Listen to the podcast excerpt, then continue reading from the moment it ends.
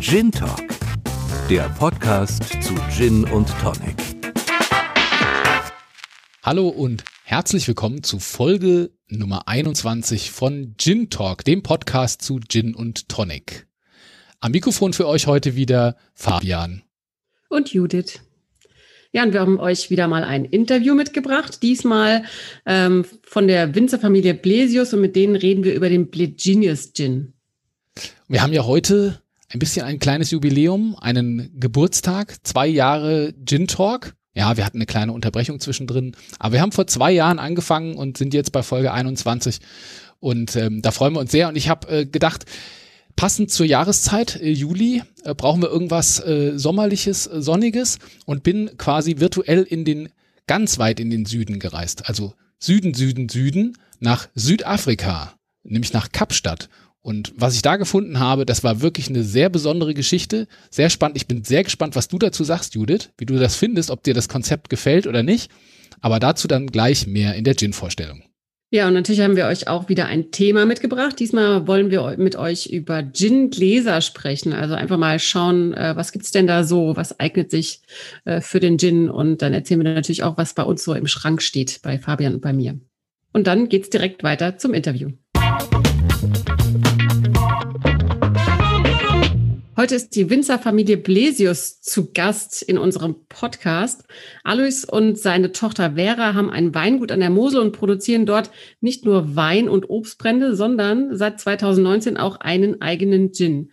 Im Interview berichten die beiden uns gleich von der Idee hinter ihrem Gin und geben uns einen Einblick in die Herstellung. Und jetzt viel Spaß mit Vera und Alois. Also mein Name ist Vera Plesias. Ich bin 21 Jahre alt und bin seit einem halben Jahr ausgebildete Winzerin und aktuell studiere ich in, an der Fachhochschule Geisenheim Weinbau und Önologie. Ja, und ich bin der stolze Papa von der Vera. Ähm, stolz in dem Sinn, weil irgendwie hat sie jetzt Spaß dran gefunden, in die Fußstapfen zu treten. Mal schauen, was draus wird. Das ist also eine ganz spannende Zeit hier bei uns. Und äh, ja, Alois Blesius. Und äh, ja, was machen wir?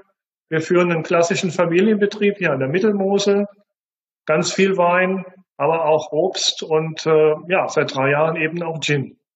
Als Destillateur und Winzer kommt man am Gin-Hype einfach nicht vorbei. Das ging den beiden auch so. Und sie waren fasziniert von den vielen unterschiedlichen Geschmäckern und haben dann einfach beschlossen, einen eigenen Gin zu kreieren. Okay, ja, unser Gin ist ähm, entstanden im Grunde so ein bisschen daraus, dass wir halt äh, ganz viel hin und her probiert haben. Wir kommen eigentlich so ein bisschen von der Steinobstlinie, sag ich mal, also ganz viel Pflaumen, Mirabellen, Marillen, ähm, Williams Christ nicht zu vergessen. Und äh, da ist uns natürlich so ein bisschen der Hype mit dem Gin, mit dem Wacholder auch aufgefallen. Und diese riesen Bandbreite, die es da mittlerweile gibt. Und äh, da wollten wir so ein bisschen unsere eigenen Ideen mit einbringen. Wacholder soll ganz deutlich äh, nach wie vor ganz klassisch zu schmecken sein. Und parallel dazu, glaube ich, kam diese ganze Geschichte mit unseren Zitronen raus. Das heißt also, das, was unseren äh, Gin mit dieser Zitrusnote mediterran halt ausmacht, ähm, sind äh, eigene Zitronen von eigenen Zitronenbäumen, die man wirklich auch erst dann pflückt, wenn sie total reif und total gut schmeckend sind. Ähm, ja, andere, andere Portfolio, ist klar, ist irgendwo, sag du mal weiter. Da haben wir zum Beispiel auch Kardamom oder unter anderem auch roter Pfeffer. Und der ist natürlich ganz besonders, weil der, ja, uns war der Gin durch die Zitronen oder nur durch die Zitronen war uns einfach ein bisschen zu süß gewesen. Mhm. Und dann haben wir dann gedacht, komm, lass uns mal so einen Gegensatz nehmen, dann holen wir mal roter Pfeffer, schauen wir mal, wie er schmeckt. Haben ihn dann auch wortwörtlich ins kalte Wasser, in den kalten Gin geworfen und dann einfach auch mal ein bisschen liegen gelassen. Einfach mal abgewartet, wie schmeckt er, wie entwickelt es sich, immer mal wieder probiert. Und bis wir dann irgendwann gesagt haben, jetzt reicht's.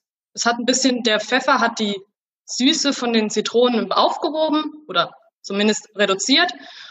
Und irgendwann haben wir dann gesagt, ja, so ist er perfekt, so ist er gut und dann wurde er destilliert. Genau. Richtig. Und für diese Destillation halt bin ich halt so ein bisschen äh, zuständig halt mit unserer neuen Destillerie, die wir uns vor ja, mittlerweile schon acht Jahren dann mal geleistet haben. Ähm, eine tolle Geschichte halt, äh, um richtig guten äh, Schnaps und richtig gute Brände zu machen, eben auch Gin, ist die Geschichte, dass man halt das Ganze durch die Beheizung mit Strom wunderbar kontrollieren kann. Ich bin dann so bei der Sensorik gerne mit dabei, dass wir dann wirklich halt auch zusammen probieren und gemeinsam probieren, weil jeder hat ja auch so seinen individuellen Geschmack und jeder Geschmack trägt dann dazu bei, einen guten Gin auch zu kreieren.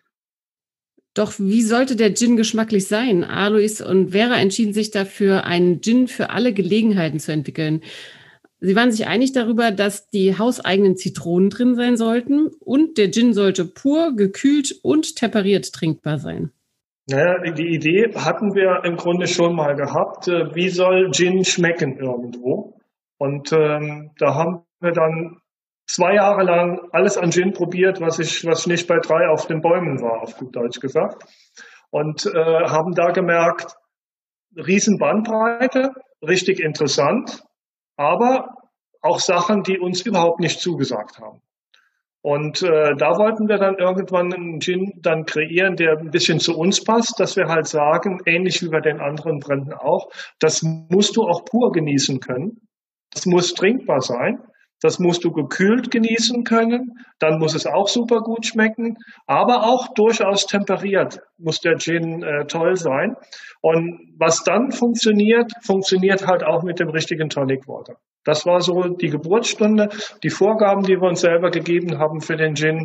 Und ich denke, das haben wir ganz gut umgesetzt. Und eigentlich sollte es halt auch in die in den Freundeskreis reingehen, äh, wo wir halt die anderen Obstbrände halt auch anbieten und verkaufen.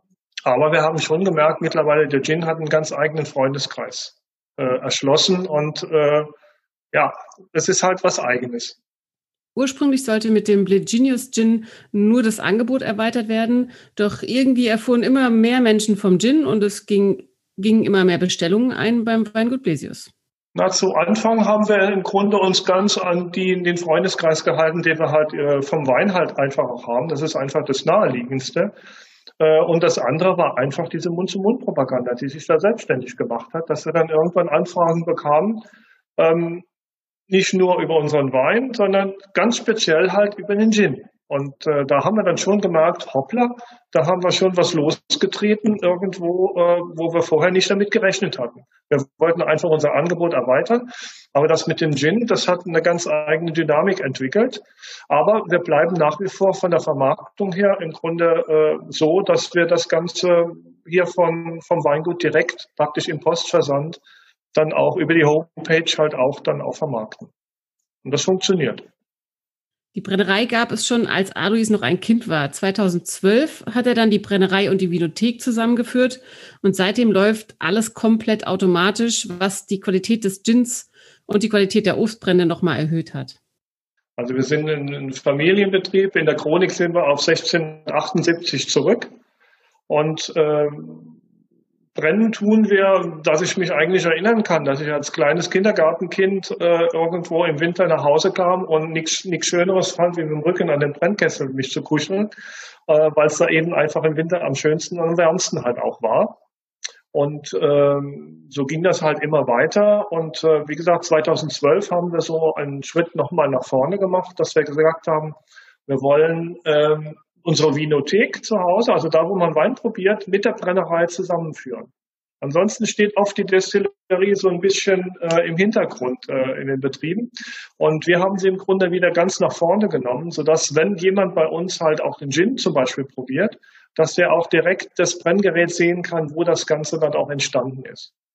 Und das Ganze halt total super kontrolliert, äh, komplett automatisch gesteuert beheizt halt von unserer Photovoltaik mit Strom, wenn die Sonne scheint. Und ähm, so kann man dann unwahrscheinlich gut programmieren und kontrollieren, was eben aus dem Gin, aus den Botanicals, wie stark erhitzt wird. Viel besser, wie wenn man das mit einer Holz- oder mit einem Ölbrenner dann auch äh, jemals erreichen kann. Und das ist nochmal ein Quantensprung gewesen in der Qualität von unseren Bränden.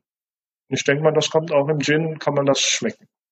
Obwohl ich den Vergleich zu vorher natürlich nicht habe. Den haben wir ja gleich auf der neuen Destillerie gemacht. Gebrannt wird im Weingut Blesius ganz klassisch. Dank der modernen Steuerung der Brennanlage erreicht Alois beim Brennen einen sauberen, ganz klaren Geschmack für seinen Gin. Ähm, die Botanicals kommen natürlich vorher in den Grundalkohol hinein. Über den Grundalkohol muss man gar nicht so viel reden. Es soll ja neutraler Alkohol sein, aber lassen wir es mal dabei. Ich will ja möglichst viel Geschmack in der ganzen Geschichte drin haben, also mazeriert das Ganze dann ein paar Tage drin.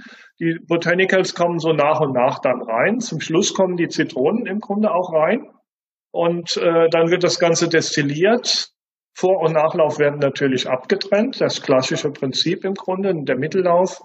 Und wie gesagt, durch diese Steuerung, indem man genau kontrollieren kann, wie, äh, wie stark wird erhitzt, wann wird wieder ein bisschen äh, langsamer durch die Stromzufuhr kann man das wunderbar steuern und äh, auch dann eben wirklich die guten von den weniger guten Alkoholen wunderbar auch voneinander abtrennen, sodass wir einen absolut sauberen, ganz klaren Geschmack haben. Es sollte natürlich Wacholder nach wie vor äh, zu spüren sein, zu sehen sein. Und äh, in der letzten Charge vom Gin haben wir es dann auch nochmal zusätzlich gemacht, dass wir nach dem Destillieren in den Gin nochmal auch mit ein äh, paar Zitronenzesten nochmal etwas Geschmack zusätzlich reingebracht haben, sodass jetzt der ganz neue Gin, den wir jetzt haben, einen ganz kleinen grünen Schimmer auch hat, eben nach den Zitronen. Zitronen sind die wichtigste Zutat für den Bleginius Gin. Alois und Vera haben die Zitronen für ihren Gin aus einem Urlaub in Südtirol mitgebracht. Und glücklicherweise fühlen sich die Zitrusfrüchte ganz wohl an der Mosel. Und wenn man einmal eine wirklich reife Zitrone, vielleicht mal in Italien im Urlaub oder so, direkt vom Baum gepflückt hat, da kannst du reinbeißen wie eine Orange. Ich habe es früher nie für möglich gehalten. Aber auch das kriegen wir hier an der Mosel mittlerweile im Sommer hin und äh, auch genügend Zitronen, dass wir im Grunde unseren Gin da mit wirklich äh, mit einem tollen Flavor dann auch äh, versetzen können. Aber wie gesagt, so ein bisschen spicy harmonisiert halt mit diesem roten Pfeffer, mit Kardamom und äh, ja, so ein, zwei anderen Sachen, die dann noch, die dann noch das Ganze dann abrunden. Aber das kommt meistens halt vor der Destillation rein. Und äh, wie gesagt, nach der Destillation vielleicht nochmal die Verstärkung von diesem mediterranen Touch mit den Zitronen. Ja, also man muss dazu sagen, wir sind große Südtirol-Fans und natürlich auch dementsprechend öfters dort im Urlaub. Und äh, da schauen wir uns natürlich auch ein bisschen um. Natürlich auch Weintechnik, aber auch, was gibt's Neues bei oder was Ex Exotisches, was gibt's für neue Obstbäume. Und dann waren wir einmal in der Gärtnerei gewesen und die hatten da so tolle Zitronenbäume stehen und da waren wir einfach alle begeistert und haben auch gedacht, warum nicht auch bei uns? Durch den Klimawandel gibt es gute Chancen, dass dann Zitronen und Orangenbäume auch bei uns wachsen, beziehungsweise die Zitronen auch reif werden. Und dann haben wir mal gesagt, komm, holen wir sie mit. Und das war dann auch ungefähr zu der Zeit, wo wir dann auch in der Probierphase waren mit den Gins. Und dann, warum nicht unsere eigenen Zitronen verwenden? Ja, es hat uns einfach ein bisschen stolz gemacht, dass wir wirklich auch was Exotisches hier haben, was noch nicht so typisch ist. Welches Tonic passt denn zu eurem Gin? Das ist die häufigste Frage, die Gin-Hersteller be gestellt bekommen und die uns natürlich auch interessiert hat. Hier kommt der Perfect Surf-Tipp von Vera. Also das Schöne an unserem Gin ist halt, dass ist so sein sanfter, weicher Geschmack, den er an den Tag legt. Man kann ihn pur genießen aber auch gerne oder problemlos on the rocks. Das ist ja, das sind ja diese Steine, die dann ins Gefrierfach gelegt werden und dann zum Gin dazugegeben werden. Da ist halt einfach der Vorteil im Gegensatz zu Eiswürfeln, dass die Steine den Gin, sie halten den kühl, aber sie verdünnen ihn nicht, wie das jetzt die Eiswürfel machen würden. Aber da die meisten Gins mit Tonic Water heutzutage ja auch gemixt werden, dann kam bei uns einfach mal die Frage auf, ja, welches Tonic Water würde jetzt zu unserem Gin passen und warum. Also es gibt ja so viele Sorten. Da haben wir dann einfach mal vor drei Jahren, wo wir mit dem Gin angefangen haben, bei unserem alljährlichen Weinhöfefest ganz spontan mal ein Gin-Tasting veranstaltet und quasi die Interessierten oder die Gin-Fans einfach selber entscheiden lassen. Und es waren dann drei verschiedene Tonic Water Sorten dabei. Also zwei Sorten waren von Fever Tree und eine von der Marke Schweppes. Und die, die dann probiert haben, die mitgemacht haben, mussten dann Zettel ausfüllen und die Kombination von Tonic Water und unserem Gin bewerten. Vorher haben sie ihn noch pur probiert, damit sie auch wissen, wie schmeckt der Gin überhaupt so. Und dann natürlich dann mit den drei verschiedenen Tonic Water Sorten. Und da ist wirklich mit klarem Ergebnis das Mediter Mediterranean Tonic Water von Fever Tree herausgestochen. Und äh, da war für uns klar, dass die Kundenmeinung auf jeden Fall im Vordergrund steht.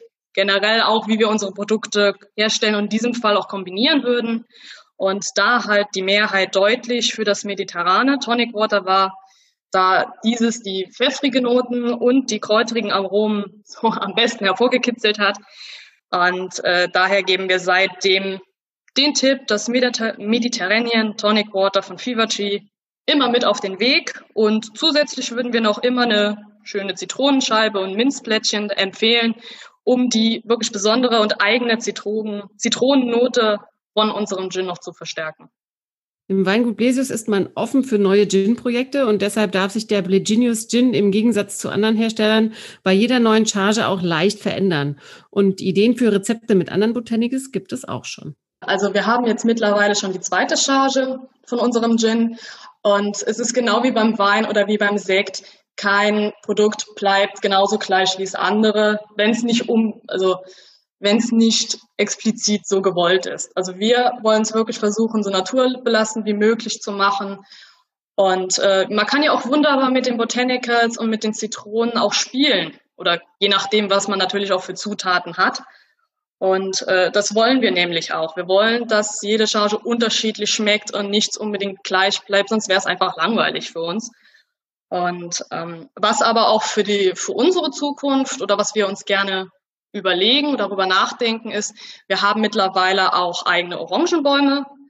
Und da wäre halt so die Überlegung, auch mal in Richtung Orange zu gehen, statt Zitrone, in Mix zu machen oder auch mit ähm, mal mit Rosenblättern zu arbeiten. Wir haben auch seit ein paar Jahren einen schönen Rosengarten bei uns, wo dann auch so die Richtungen hingehen. Das entwickelt sich auch sehr, sehr oft aus Gesprächen, auch mit den Gin-Fans. Die bringen ja dann auch öfters mal Ideen mit, kommt mal auf die Idee oder was haltet ihr davon? Und ja, wir behalten uns das im Hinterkopf und schauen wir dann, dann schauen wir, was wir machen können, wie wir es gerne machen wollen und Hauptsache am Ende findet jeder seinen Geschmack.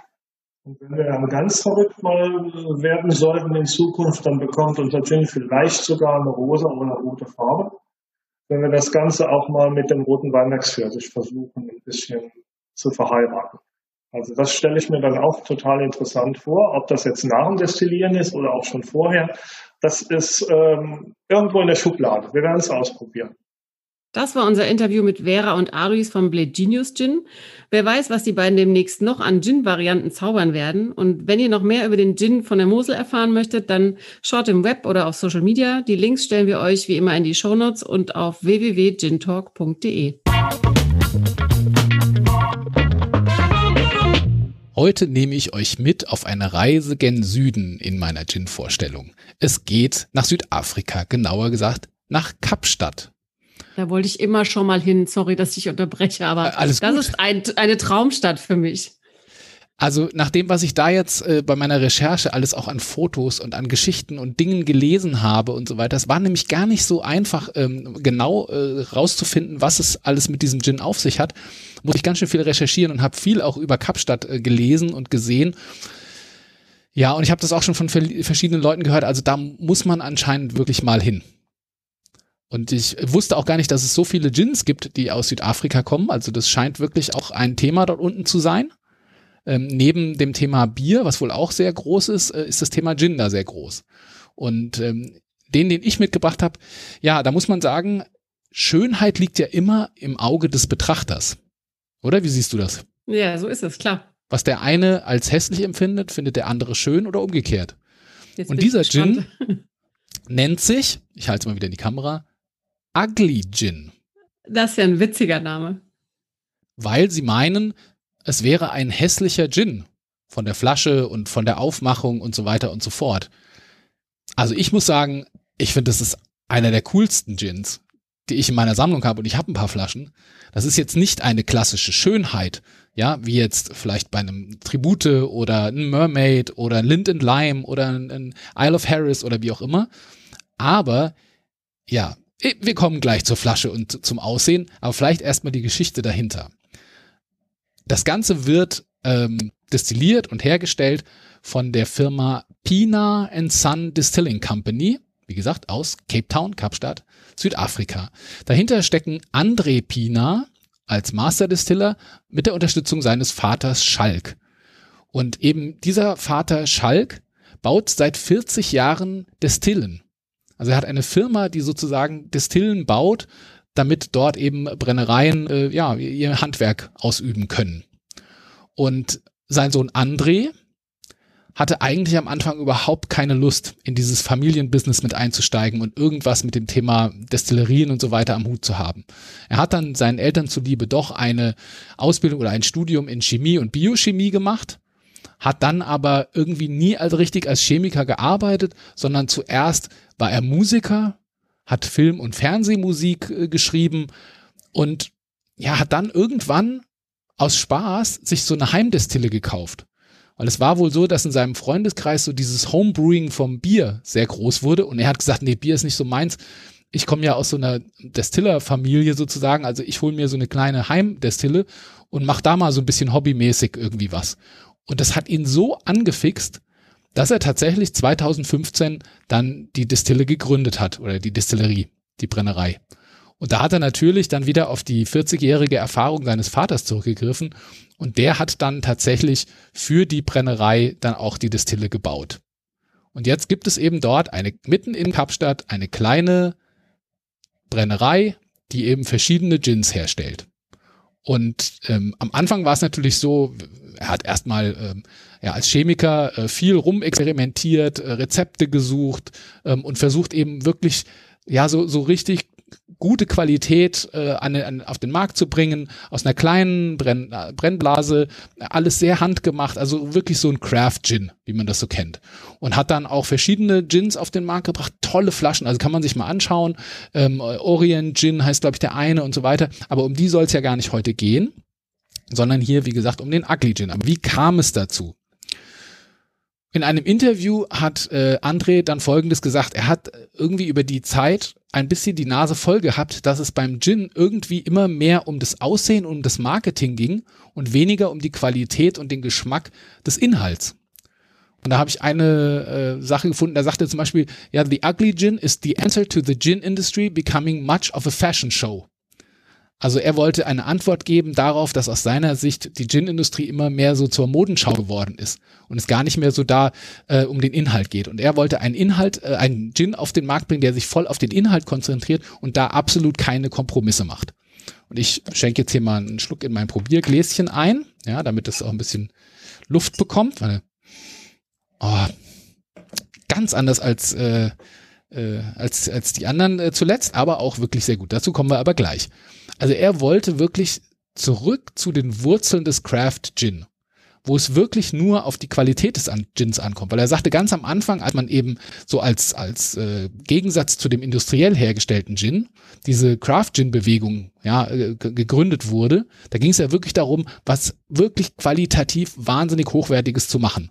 Und er sagt eben, ja, und dann über die Zeit äh, hat man irgendwie immer mehr Geschichten und äh, die Flaschen, Designs und, äh, und Marketing und alles drumherum. Und er wollte wieder sagen, nee, wir, wir versuchen mal und gehen mal genau den anderen Weg. Und er hat alle Kosten im Zusammenhang mit dem Gin quasi weggeschnitten. Diese Flasche ist eine ganz normale Milchflasche, wie sie in Großbetrieben eigentlich zum Milchabfüllen verwendet wird. Der Verschluss ist dieser ganz normale Metallkappe, also es ist auch eine so eine große eine große Öffnung oben hier, ja, ähm, und diese ganz normale große, wie jetzt äh, auch kennt man hier in Deutschland halt auch äh, ja von von von so Milchflaschen oder auch von von Saftflaschen oder sowas. Ähm, also so eine ganz standard äh, günstige Flasche und ähm, die Etiketten, ja, sieht man hier, das ist so abgerissen. Das ist sozusagen Ausschussware von der Druckerei. Das klingt und cool. das ist nicht drauf gedruckt, sondern die Sachen, die da draufstehen, wie zum Beispiel der Name hier und so weiter und so fort, das ist alles drauf gestempelt per Hand. Also wirklich alles versucht runterzufahren, was die Kosten angeht. Kein Marketing, kein gar nichts. Und äh, kostet sozusagen nur die Hälfte von dem in Südafrika, äh, wie, wie die anderen Gins, die er auf dem Markt hat. Leider ist es so, dass ähm, die, der Importeur hier oder die Importeure, es gibt ein paar Online-Shops, wo man den hier in Deutschland bekommt, die haben leider äh, anscheinend äh, das genutzt, dass der relativ günstig im Einkauf ist und haben ein bisschen noch Marge draufgeschlagen, ähm, sodass man hier schon, äh, ja, ich glaube, was habe ich bezahlt, 26 irgendwas, ähm, geht auch noch, ja, ist auch noch äh, gut unter den 30 Euro ähm, für die Halbliterflasche. Aber ähm, äh, wenn man ihn in Südafrika kauft, ich habe das mal geguckt von den Preisen her, dann ist man so bei 11 Euro. Ja, äh, und im Gegensatz zu den 22 Euro, die die anderen Gins äh, aus der Destillerie äh, kosten.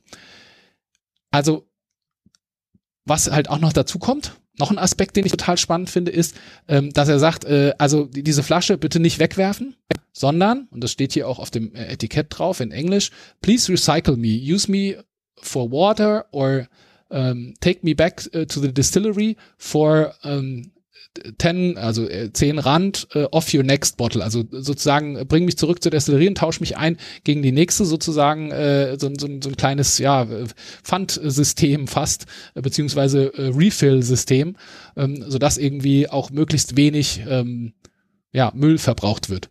Ja, auch dadurch, dass sie eben von den Etiketten her eher den, den, ähm, den Aus, die Ausschussware benutzen und so weiter und so fort. Was, was sagst du dazu, wenn du das so siehst und hörst? Also ich finde die, diese Nachhaltigkeitsidee total schön. Das hatten wir ja eben äh, vor zwei Folgen auch beim All-In-Gin gehabt.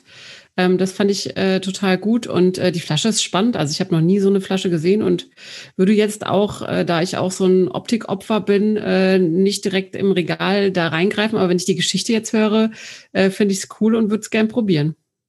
Also ich muss sagen, ich würde sofort zugreifen, weil ich, ich finde das, ich finde das vom Design, es ist klar, es ist super reduziert, es ist halt so eine, ähm, ja, wie würdest du die Form beschreiben, ist schwer zu sagen, gell? weil ähm, hat nichts mit einer klassischen Ginflasche zu tun. Ähm, Milchflasche in der Form kennt man jetzt hier in Deutschland auch nicht unbedingt. Also nee, aber so eine klassische Milchflasche, die, deren Bauch zu breit geworden ist, irgendwie sowas irgendwie, in der Richtung. Irgendwie so, ja, weil es, wie gesagt, ist ein halber Liter drin. Ähm, dann dieses abgerissene Etikett drauf, da drauf die Sachen gestempelt in roter Farbe. Ähm, alles sehr reduziert, aber finde ich wirkt schon wirkt schon echt cool. Hier oben ist noch auch so abgerissen, so eine ähm, ja so eine Banderole irgendwie oben dran, so als ähm, ja äh, wie nennt man Siegel sozusagen. Ähm, aber ich also ich find's ich find's super. Und wenn man Wie mal schmeckt so, er denn? Genau, das wollte ich gerade sagen. Hier äh, steht nämlich drauf. Äh, kannst du das lesen? Nee, was, leider was nicht. Nee, leider nicht. Grapefruit und Goji. Uh, Grapefruit finde ich auch sehr gut. Also muss man auch tatsächlich sagen, ich, ich nehme noch mal eine Nase. Also die Grapefruit kann man tatsächlich auch gut rausriechen. Goji-Beeren kenne ich jetzt nicht so, wüsste ich jetzt nicht, wie die, um, wie die riechen. Ähm, es ist aber eher auch ein Gin in die klassische Richtung. Also die Wacholdernote kommt wirklich sehr gut raus.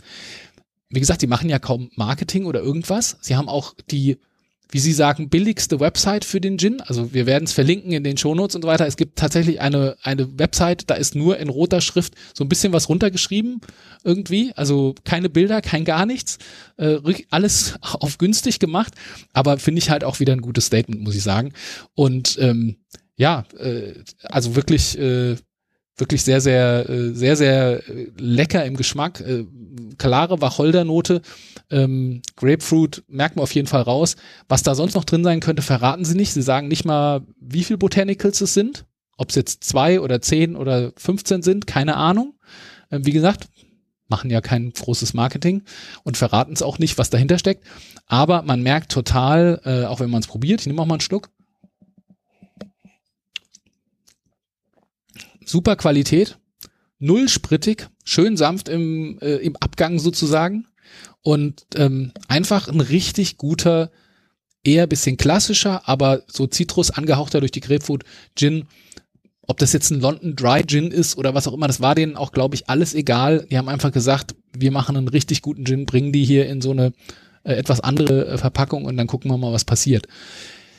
Also äh, mir hat der Händler, über den ich die Flasche bezogen hatte, mit dem hatte ich kurz auch Kontakt und der sagte, dass äh, es wohl leider ähm, gar nicht so weitergeht mit dem Gin.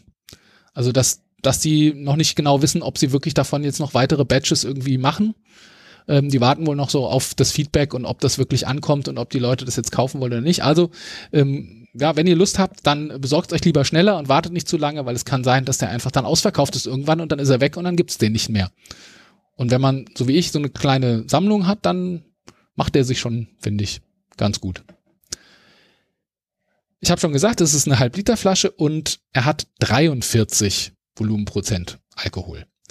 Meine Empfehlung für den Perfect Serve wäre in dem Fall, ähm, ja, äh, das Thomas Henry Indian Tonic.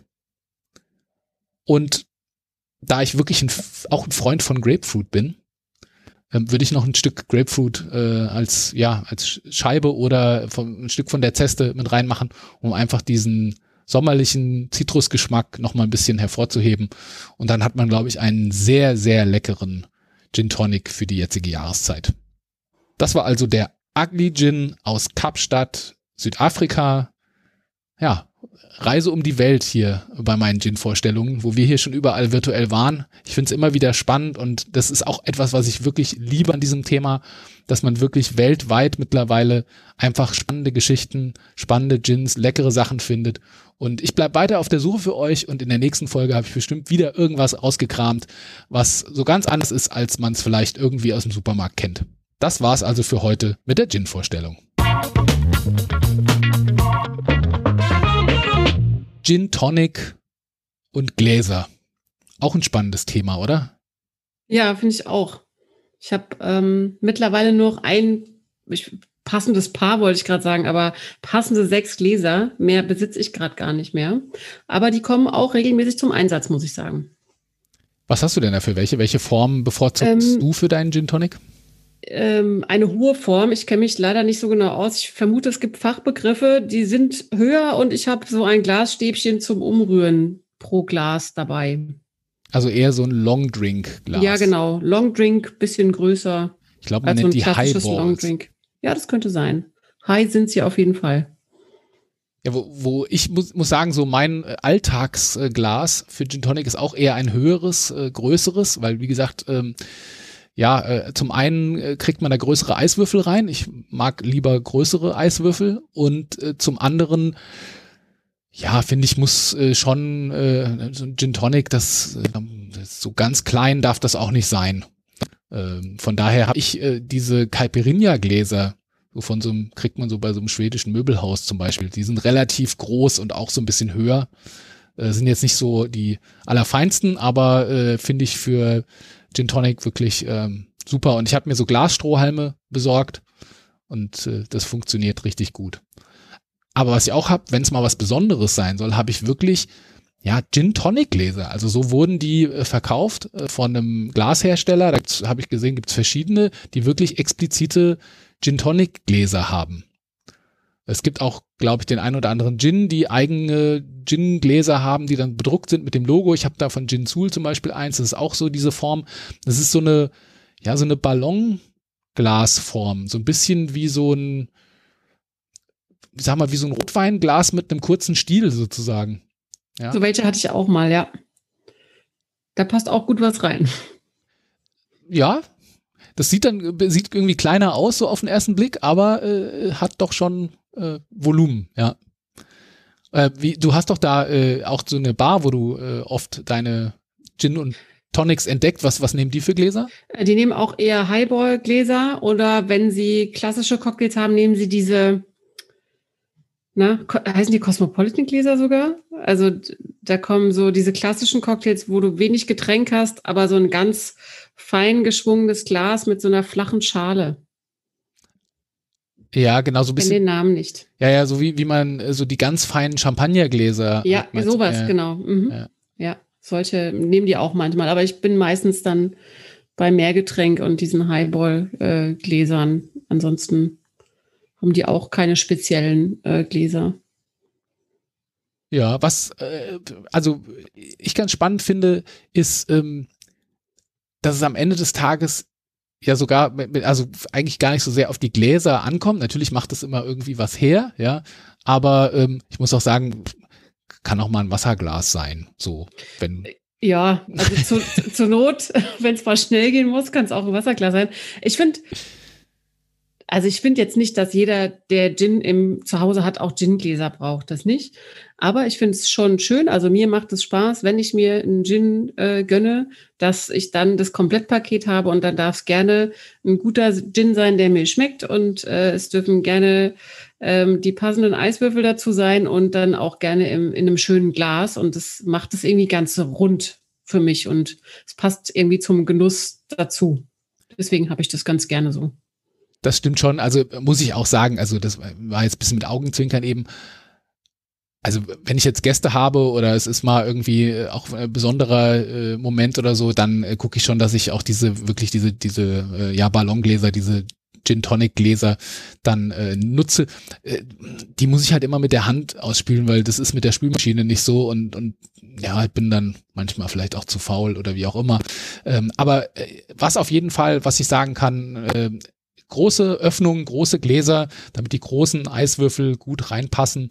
Und ähm, ich will jetzt hier keine Werbung machen für irgendwelche Hersteller, aber wer einen Tipp braucht, ähm, hatte ich dir auch, glaube ich, schon mal empfohlen, ähm, schreibt uns eine Nachricht, äh, dann haben wir da einen Hersteller, der wirklich äh, für einen sehr fairen Preis sehr, sehr schöne, hochwertige Gin Tonic Gläser macht. Also wer da einen Tipp braucht, kann uns gerne kontaktieren über Social Media. Ähm, oder über unsere Website schreibt uns eine E-Mail äh, www.gintalk.de, da findet ihr die Kontaktdaten. Also meldet euch. Genau, und ansonsten interessieren wir uns natürlich auch, was ihr denn so für Gläser benutzt. Also wenn ihr irgendwas ganz Spannendes in Benutzung habt, dann äh, schreibt uns auch gerne. Genau, und ansonsten hoffen wir, dass wir uns wiederhören bei unserer nächsten Folge dann im August. Und ja, bis dahin, äh, cheers, cheers. Trinkt viel Gin Tonic. Genau, und habt einen Sommer. guten Sommer, ja. bis dahin, macht's gut, ciao. Macht's gut, ciao. Thank you.